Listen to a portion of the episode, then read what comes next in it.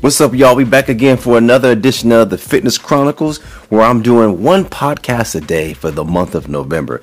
Today being November the 2nd. Today's topic is portion control is key. Now, I, I touched on this the other day about portion control, and the main takeaway should be it's not that people overeat. I said we, we just don't move enough. But if someone was to ask me, hey, you're 20 something years in the fitness industry. What's the main takeaway or the one main key component that you can tell somebody to do?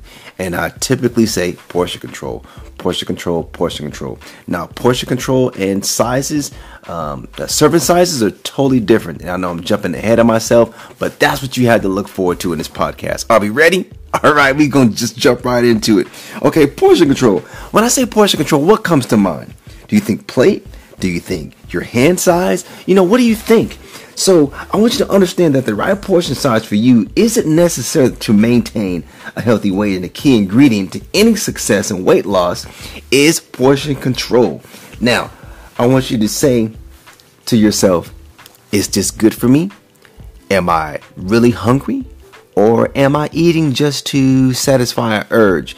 Because some people some people eat their feelings away. And to the people out there who know I'm talking about, you know exactly what I mean.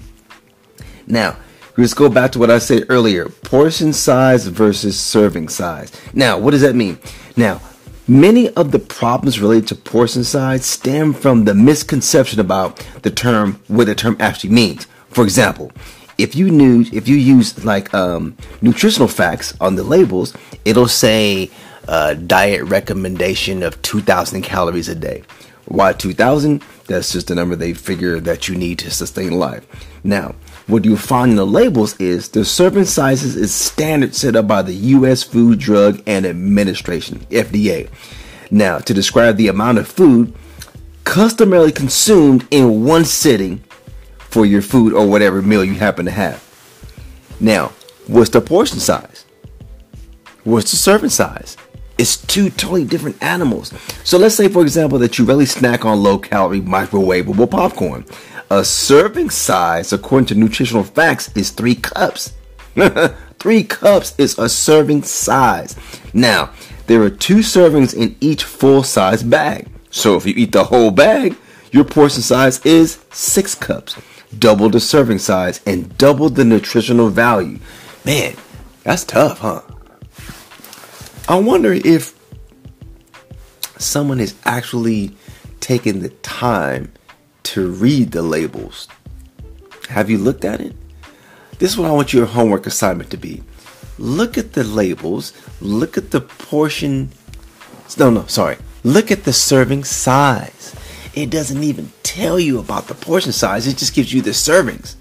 Like, hmm, okay, how much should I be having? And then if it does give you the portion size, is it right for you?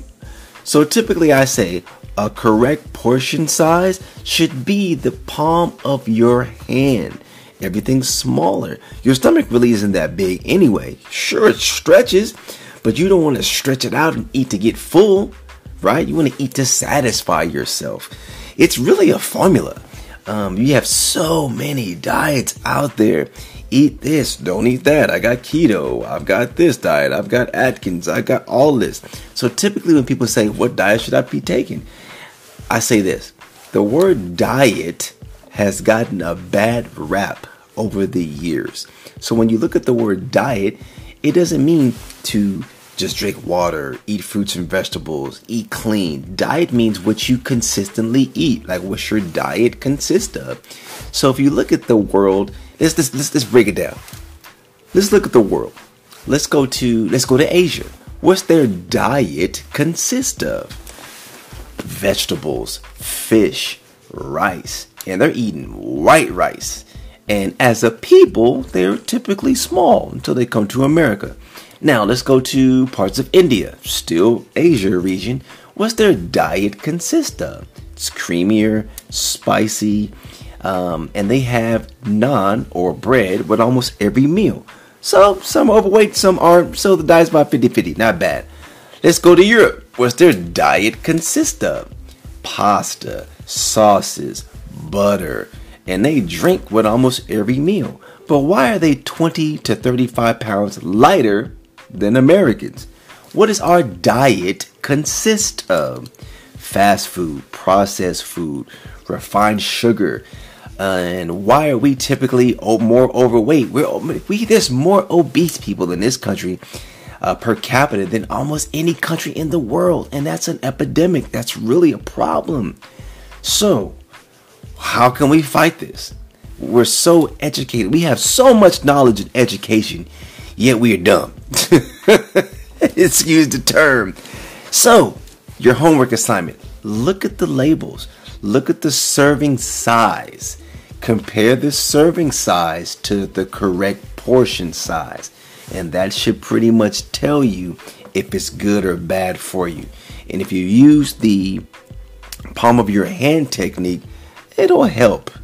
Now, some people go as far as buying uh, smaller plates or the correct portion size plate. You can do that. I'm a big fan of that. Um, let me give you some tips before we go. Using correct dishes. Now, to aid in your weight loss or to just maintain where you are right now, if you if weight loss isn't an issue, I want you to invest in a set of portion control plates. You can Google that portion control plates, and you'll see a plethora of things or ideas or or um, different um, plates to actually purchase. Now, measure food on a scale. You can measure it on a scale. I'm not really a big fan of measuring on, on a scale because that takes the fun out of eating. I'm talking about more of a lifestyle change. I'm not talking about to just revamp your whole life because then you'll get bored. You may do it for like two, three days and you're like, I'm done with this. I'm tired. So that's why I'm a big fan of palm of your hand. It's easy, it's simple. Everybody got two hands and you should be fine. Now, what's another one? Try smaller plates or a bowl. Me, I'm a big fan of a bowl. I typically don't eat in a plate if I if I can if I if I don't have to. So a bowl is my pretty much my go-to thing. And the last I'm gonna get you is count the condiments. Meaning, if you get fries, whatever you get, or if you get anything, a lot of people want to put salad dressing on it. Let me do this. Like a salad isn't bad. Some people go, I don't know why I'm gaining weight. What kind of salad dressing you put on it?